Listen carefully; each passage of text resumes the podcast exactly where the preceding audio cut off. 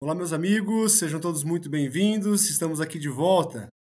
Este é o Ignis Mari e aqui queremos formar, informar e transformar e trazer a mensagem do Padre José Kentenich para os dias atuais.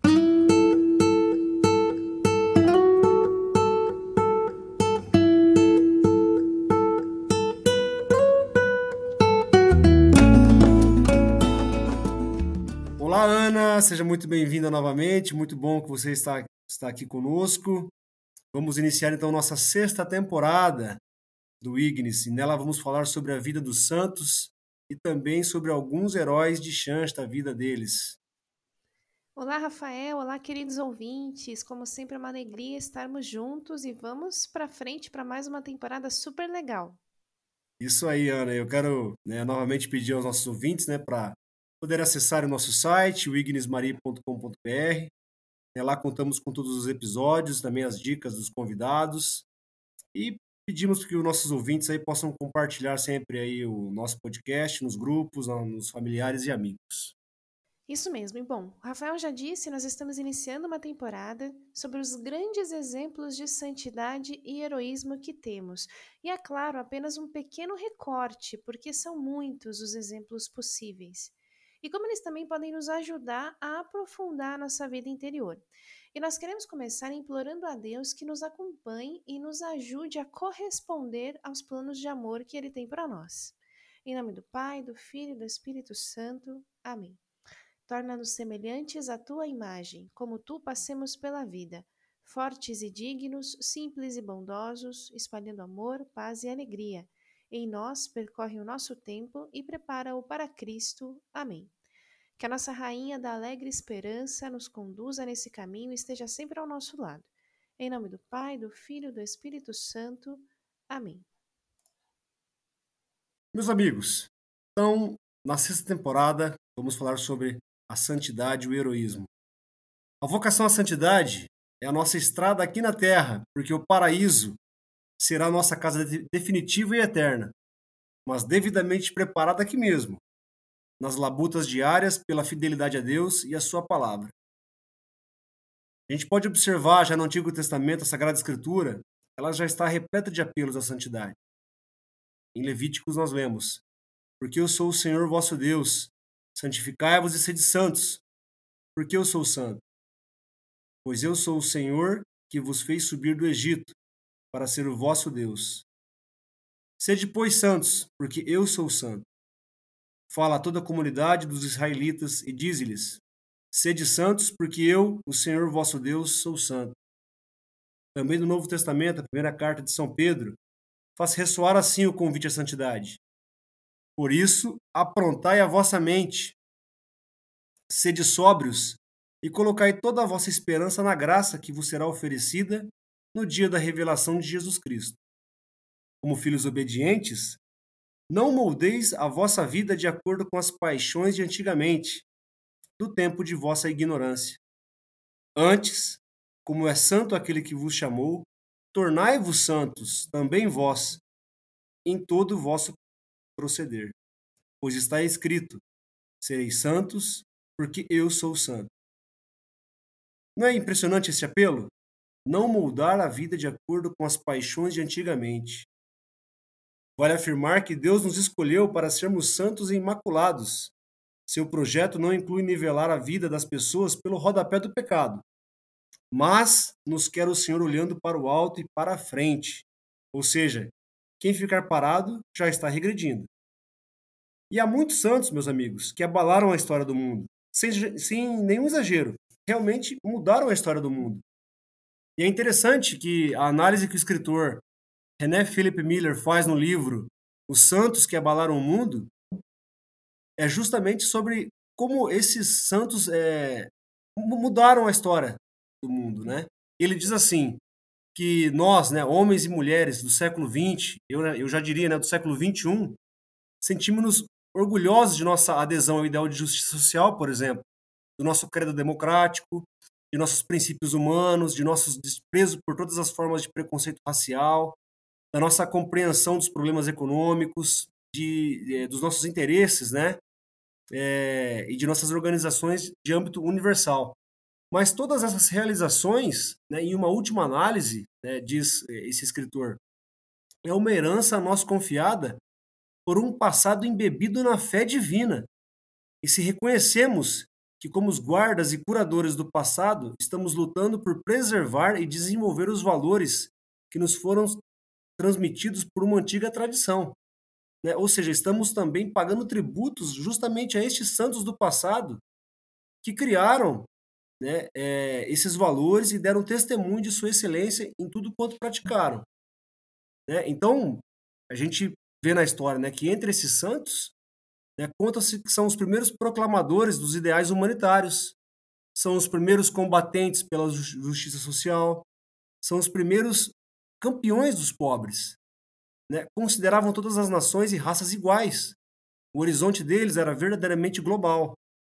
Foram os primeiros libertadores dos escravos, estabeleceram a santidade do trabalho, foram os primeiros a insistir né, nessa categoria ética dos trabalhadores, elevaram as mulheres à posição de companheira do homem né, e determinaram uma nova importância às suas funções na estrutura, na estrutura social.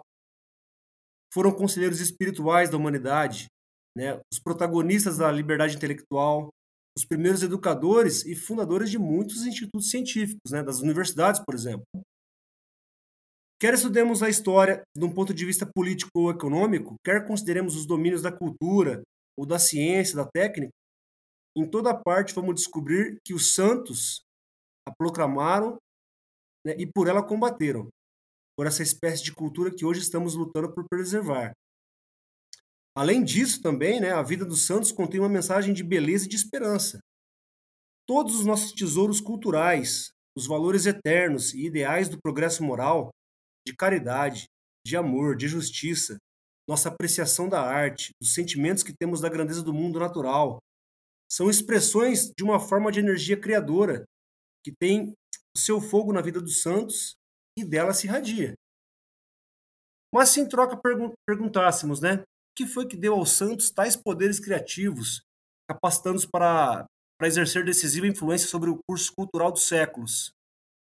Né? Até o dia de hoje, por exemplo, a resposta é bem simples. Foi a fé numa realidade sobrenatural, que se situa acima da realidade dos sentidos. Foi sua fé numa lei divina, que é mais forte do que todas as misérias e necessidades da vida da terra numa eternidade que é a mais verdadeira do que o momento, numa ordem e numa beleza que a confusão desenfreada da ordem da beleza da existência terrena é apenas uma noção errônea. Os santos acreditavam que o homem é capaz de entender as ordens de Deus, de harmonizar com elas as exigências da vida sobre a terra, de dar ao momento valor duradouro e de ir no encalço de seus ideais, até sua definitiva realização. Sobretudo, meus amigos, os santos acreditavam em Jesus Cristo, cujo reino que não, é desse, não era desse mundo tornava-se uma realidade neste mundo. Cristo, a quem os santos lutavam por imitar, empreendeu sua divina missão na terra como um homem entre homens. Sofreu e morreu sob as leis deste mundo, e, contudo, nele as exigências éticas, o amor e a beleza do princípio divino lograram plena realização na terra. Foi isto que encorajou os santos, que começaram suas vidas como homens e mulheres comuns, a seguir Cristo, e os convenceu de que seriam capazes de alcançá-lo se tivessem o cuidado, em todas as suas andanças, de nunca perder de vista suas pegadas. Então, né, Ana, que bonito que é ver que os santos conformaram suas vidas pelo seguimento a Cristo. Sem dúvida, Rafael, abalaram a igreja, abalaram o mundo e toda a história da civilização. Durante essa temporada, nós vamos conhecer um pouco sobre João Luiz Possobon, São Luís Martin e São Tomás More, por exemplo, que com a vida heróica de homens casados. Vamos conhecer Bárbara Cast, Santa Joana d'Arc Santa Teresinha do Menino Jesus, com os impulsos de jovens mulheres que tiveram coragem de ser o que tinham sido chamadas por Deus para ser. Vamos conhecer José Englin, São Francisco de Assis e Santo Antônio, com a ousadia de jovens rapazes que foram capazes de dar tudo para Deus. Vamos conhecer também Irmã Emília, Santa Giana, mulheres fortes, mães naturais ou espirituais que souberam se sacrificar sem medo. Não se preocupem, nós teremos outros santos, mas são surpresa. Queremos que vocês acompanhem essa temporada conosco. Os grandes santos trazem sempre consigo a graça de Deus, e é justamente o profundo reconhecimento de que nada podem, de que tudo é graça, tudo é dom, tudo é presente, que os faz tão fortes e os faz irradiando com tanta presteza essa luz que vem de Cristo.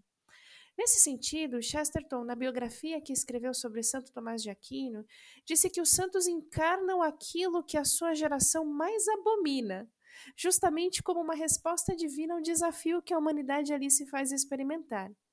Então, nesse sentido, de um lado teríamos aí uma sociedade que começa a olhar apenas para si próprio e para o prazer desmedido, que agora até se mostra em níveis muito mais alarmantes, recebe um jovem como São Francisco de Assis, com a sua austeridade, com as suas formas de mortificação que chegam a nos constranger de tão radicais. E tendem a constranger ainda mais quanto mais nos afastarmos das suas motivações. Do mesmo modo, quando a sociedade parece partir para um humanismo cientificista, que enxerga apenas nos, apenas nos próprios métodos científicos a verdade, que já não entende mais o que é razão, o que é verdade, o que é virtude, que não consegue mais conciliar Deus e ciência. Então, dessa sociedade mais ou menos medieval, emerge um santo professor, filósofo, pacato, como Santo Tomás, que torna Aristóteles compreensível, que concilia Deus e matéria, e a matéria por ele criada, que ousa não ser agostiniano e que inaugura uma racionalidade absolutamente pautada na revelação. Não é de se espantar, inclusive, que o tomismo esteja ganhando cada vez mais adeptos hoje, de novo. Todo grande santo traz consigo uma missão muito particular, ainda que para o mundo isso soe inacreditável. É inacreditável para o mundo que Padre Pio tenha convertido milhares de pessoas e que tenha tido tanto zelo na liturgia e na vida interior que é um, um, zelo que nos aproxima, aproxima milhares de pessoas e que escancara as nossas debilidades, que nos ensina a pedir perdão. É inacreditável para o mundo. É inacreditável que uma mulher iletrada tenha escrito cartas tão profundas para o Papa, que na época era um pouquinho inconsequente, e que tenha feito o Papa retornar a sede da igreja para Roma e encaminhar novamente a barca de Pedro para sua missão. Mas Catarina de Sena hoje é doutora da igreja e disse com muita humildade uma vez: se fôssemos o que Deus quer, colocaríamos fogo no mundo. É inacreditável que São Maximiliano Kolbe soubesse com muitos anos de antecedência onde as bombas atômicas teriam seu epicentro e tivesse retirado seu convento dali, salvando muitas vidas e também resguardando a continuidade da fé no Japão. É inacreditável que ele tenha entregue a sua vida por outra vida.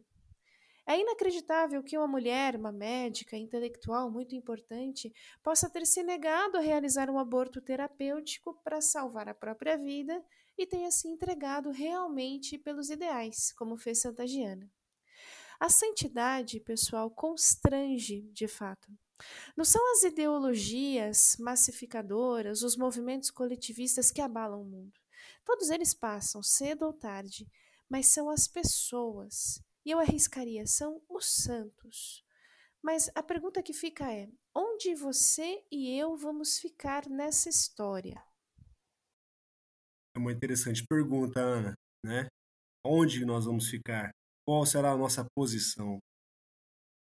E interessante também que em Shansta nós aprendemos a trilhar este caminho de santidade no heroísmo da vida diária, nossa extraordinária vida comum seja na vida familiar, no ambiente do trabalho, no relacionamento com os amigos e o próximo, e principalmente no nosso relacionamento com Deus.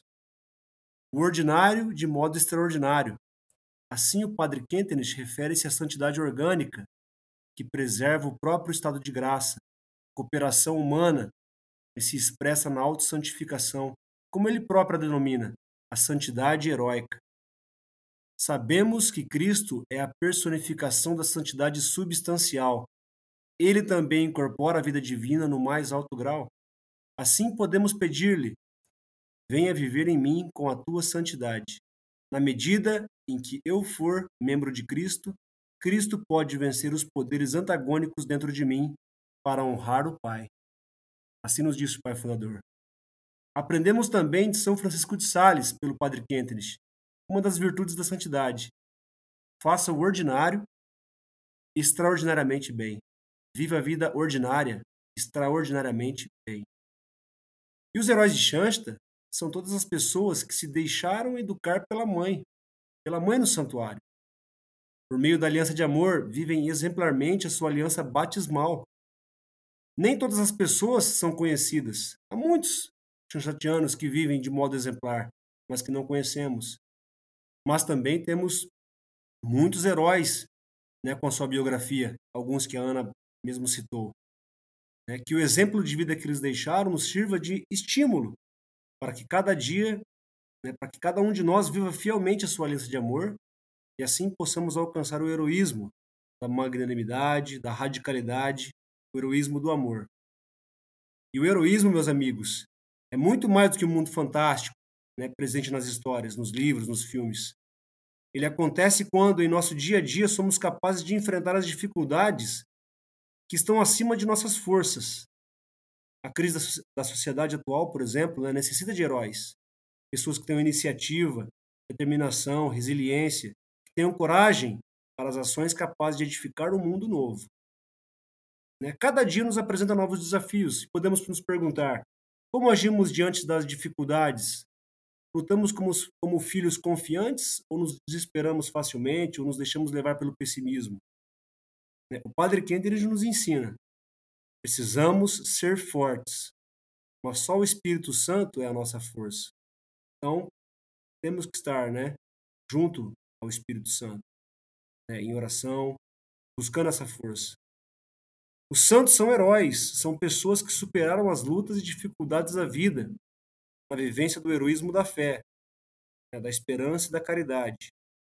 A força e a segurança que eles tiveram ao enfrentar a cruz e o sofrimento é fruto dessa ação do Espírito Santo.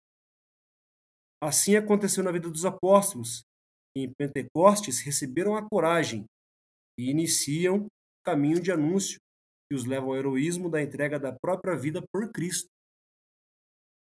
Mas nem todo heroísmo também, meus amigos, é marcado pelo sangue. Somente um olhar atento é capaz de identificar, por exemplo, né, quantos atos heróicos uma mãe ou um pai faz pelo bem de seu filho.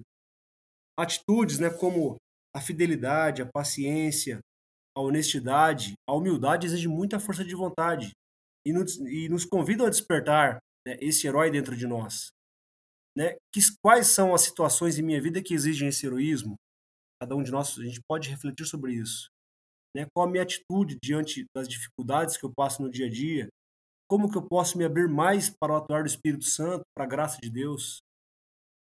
Né? O próprio Pai Fundador nos diz: se eu consigo ser heróico e fazer sempre a vontade de Deus, então sei que minha alma está sob o influxo do Espírito Santo.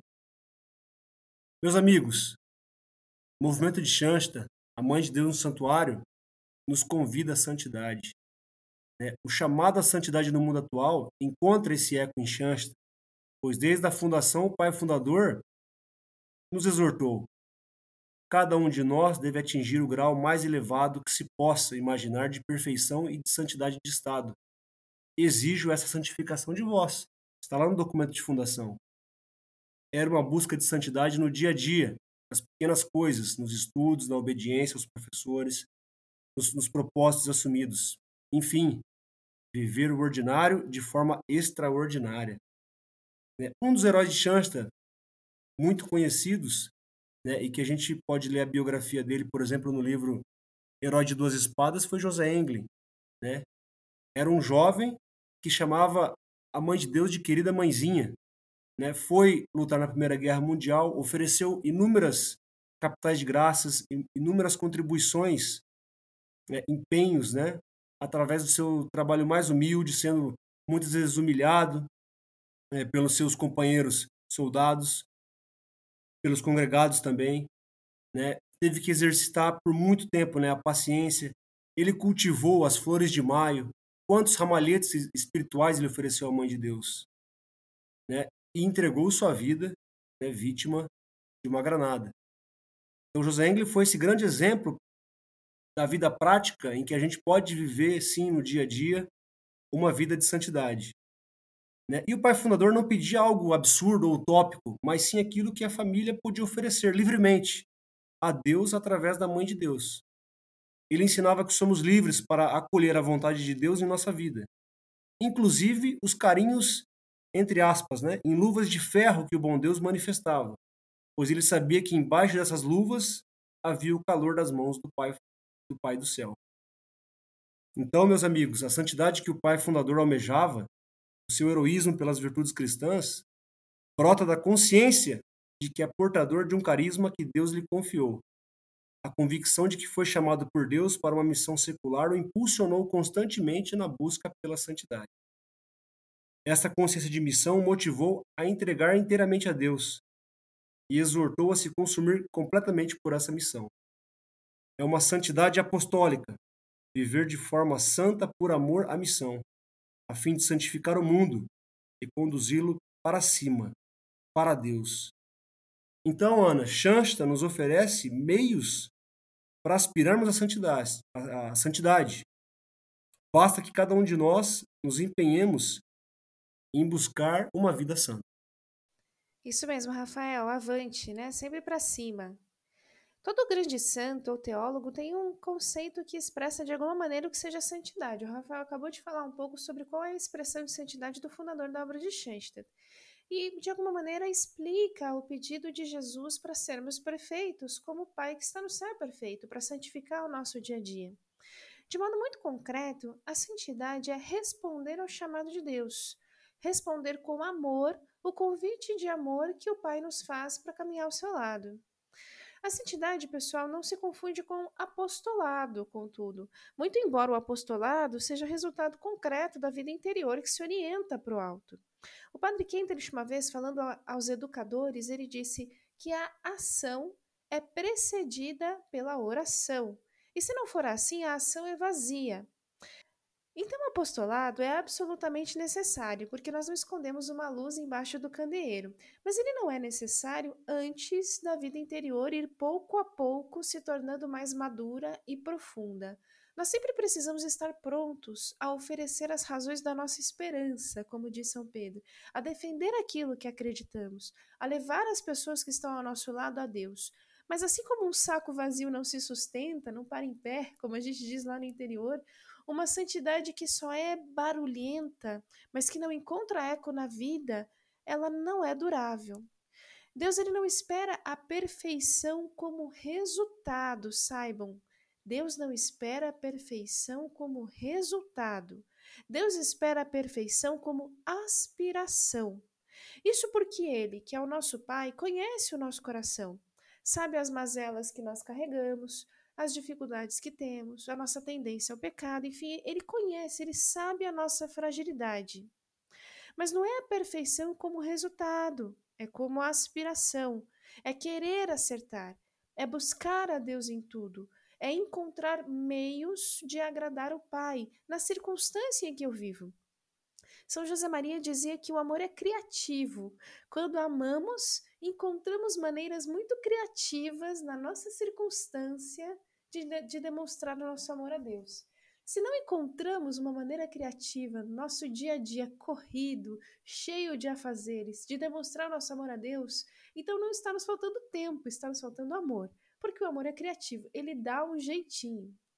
Cada pequeno acontecimento serve, como lembra Santa Teresinha, não importa o seu temperamento, se é melancólico como Santo Antônio, se é colérico como São Tomás More, se é fleumático como São Tomás, se é sanguíneo como Santa Teresa d'Ávila, todos nós podemos vencer as nossas características e amar a Deus, responder seus convites ao longo do nosso dia. Essa temporada, pessoal, quer fazer fervilhar exatamente isso no nosso coração.